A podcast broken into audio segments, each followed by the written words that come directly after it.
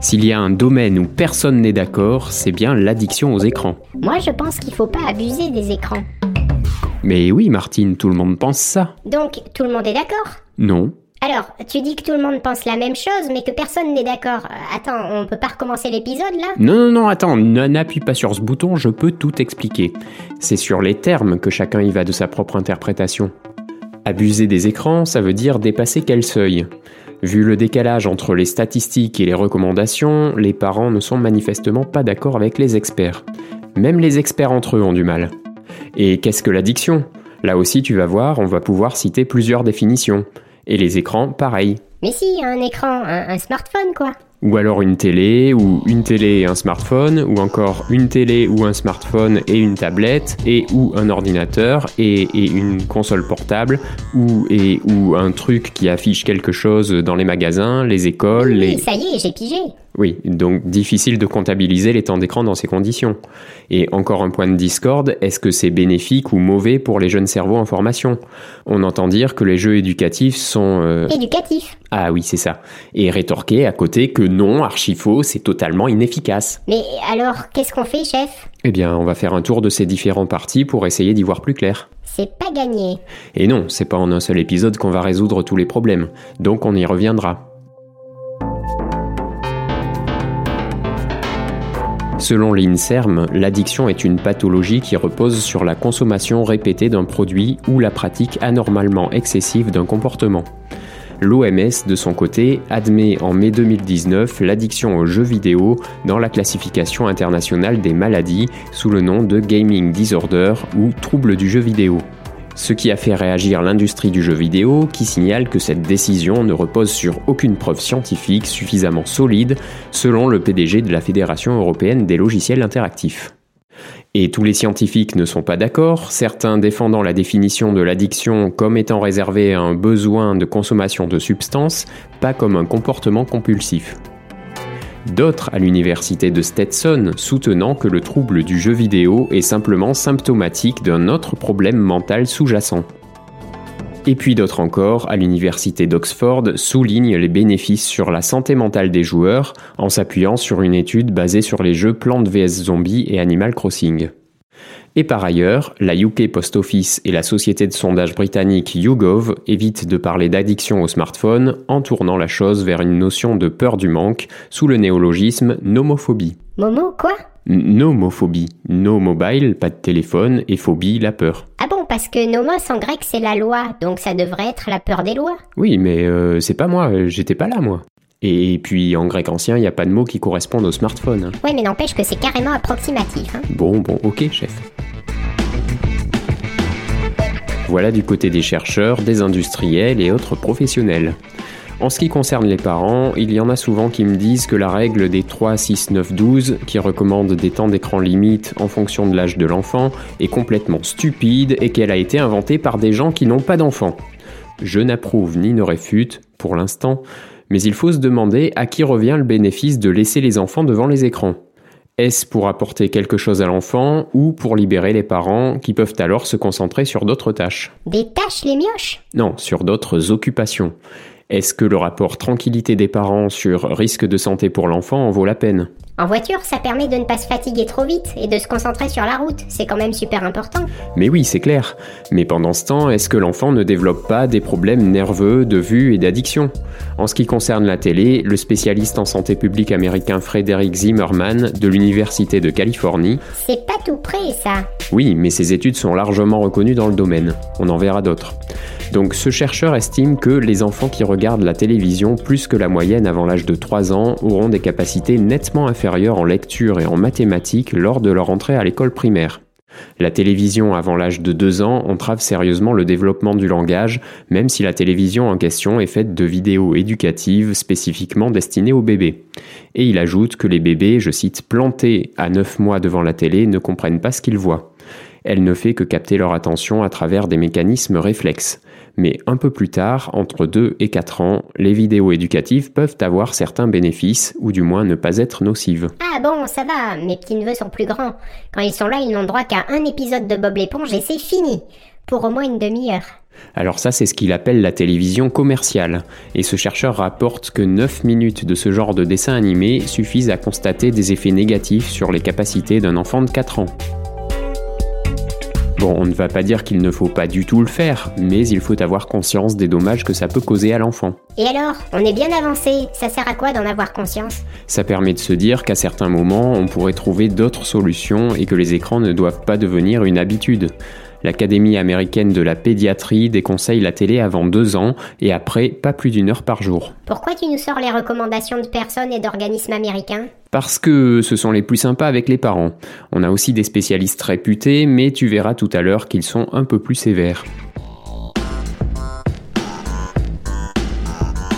Vous êtes en manque d'idées d'activités hors écran pour vos enfants? Alors vous allez me dire que ce ne sont pas vos parents qui font leur éducation, mais ayant eu à éduquer des enfants à une époque où il y avait beaucoup moins d'écrans, ils ont peut-être des astuces à vous partager pour occuper les vôtres autrement. Et puis, ce ne sont pas les idées d'activités manuelles qui manquent sur Internet. Martine vous autorise à y accéder pour trouver votre bonheur et celui de vos enfants. Accordé. Mais alors, euh, pas plus d'une heure. Une heure? T'es généreuse. Ah oui, alors parlons des préconisations de nos spécialistes français. Si Serge Tisseron, psychiatre qui est à l'origine des repères 3, 6, 9, 12, déconseille tout écran avant 3 ans, c'est qu'avant cet âge, un enfant n'en tire aucun bénéfice et a au contraire besoin d'éveiller tous ses sens avec des objets, des formes et des textures à palper. Donc une tablette c'est parfait, c'est un objet qui a une forme plate et une texture lisse. Et la jeter par terre est une expérience amusante. Et papa et maman t'apprennent des nouveaux mots qu'ils t'interdisent de répéter. C'est ça. Et de 3 à 5 ans, selon lui, c'est maximum 1h30 par jour et 2 heures pour les plus de 6 ans.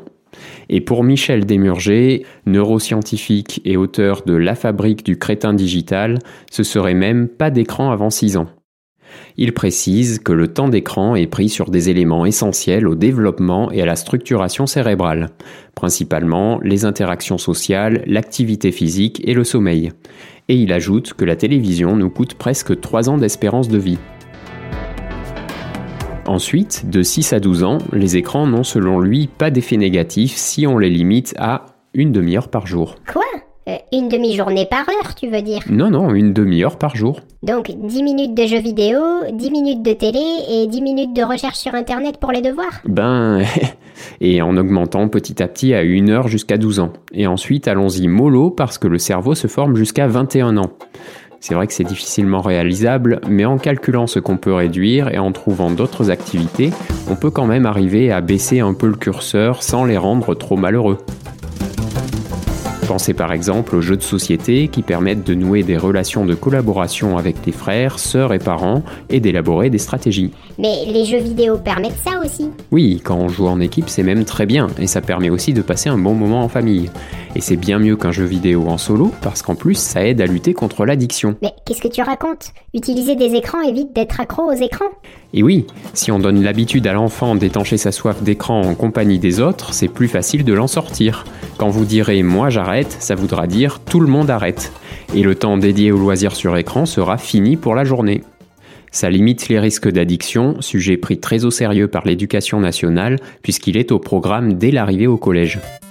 Et en plus, le jeu vidéo, pour le psychologue Michel Stora, permet de libérer les pulsions de manière inoffensive.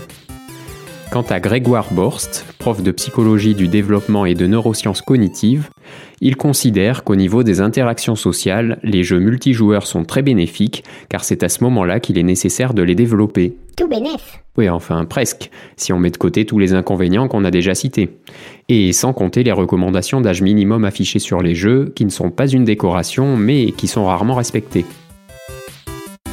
Et du côté des jeux éducatifs, Grégoire Borst pense, je cite, que la technologie a beaucoup à nous apporter lorsque l'on se penche sur les serious games qui aident vraiment à développer certaines capacités avec des applications qui rendent les maths ludiques ou aident à méditer. Mais il nuance sur l'utilisation des écrans par les ados en ajoutant C'est là que le cerveau social se développe, une période de vulnérabilité extrême où l'adolescent est particulièrement sujet aux addictions, plus qu'à l'âge adulte, et très réactif au système de récompense sociale. Et c'est en effet entre 15 et 25 ans que les addictions ont le plus de facilité à s'installer. Et à ces âges-là, on est souvent adepte de Fortnite, dont l'éditeur Epic Games a été poursuivi en octobre 2019. Pourquoi spécialement eux? Parce qu'ils sont accusés d'avoir conçu Fortnite de manière à créer sciemment une dépendance chez les joueurs, avec des programmes de récompense sociale, mais sans les mises en garde légales envers les utilisateurs. Et avec des psychologues dans l'équipe de conception dont une française, Célia Audan, qui avait pour mission d'assurer la compréhension par le joueur du principe du jeu et qui a quitté l'équipe après la sortie du jeu. Elle a ensuite écrit le livre Dans le cerveau des gamers, où elle décrit les méthodes employées pour retenir et faire dépenser les joueurs, dont justement le système des récompenses variables. Ceci est un erratum, donc rajouté après la création de l'épisode. Célia Audan a en effet réagi à ce passage qui l'a concerné à cause d'une approximation de ma part concernant son livre. D'abord, son travail porte sur l'UX, ou expérience utilisateur, qui consiste à aider la personne à prendre en main le site, l'application ou en l'occurrence le jeu. Donc sur ce point, tout va bien, j'étais dans le vrai. Et elle évoque plus précisément l'ergonomie cognitive dont le but est d'améliorer la vie des gens avec la technologie. Ce qui coince, c'est à propos de son ouvrage pour lequel je parle de la description des méthodes pour retenir et faire dépenser le joueur. Elle me précise que ça, c'est du dark pattern, de la manipulation, et qu'elle ne parle pas de ça, mais de l'engagement de l'utilisateur dans le sens où on l'aide à prendre le jeu en main. Pour ce qui est de retenir et de faire dépenser, ce sont des techniques qui se situent à un autre niveau du processus d'élaboration du jeu et qui ne sont donc pas développées dans ce livre.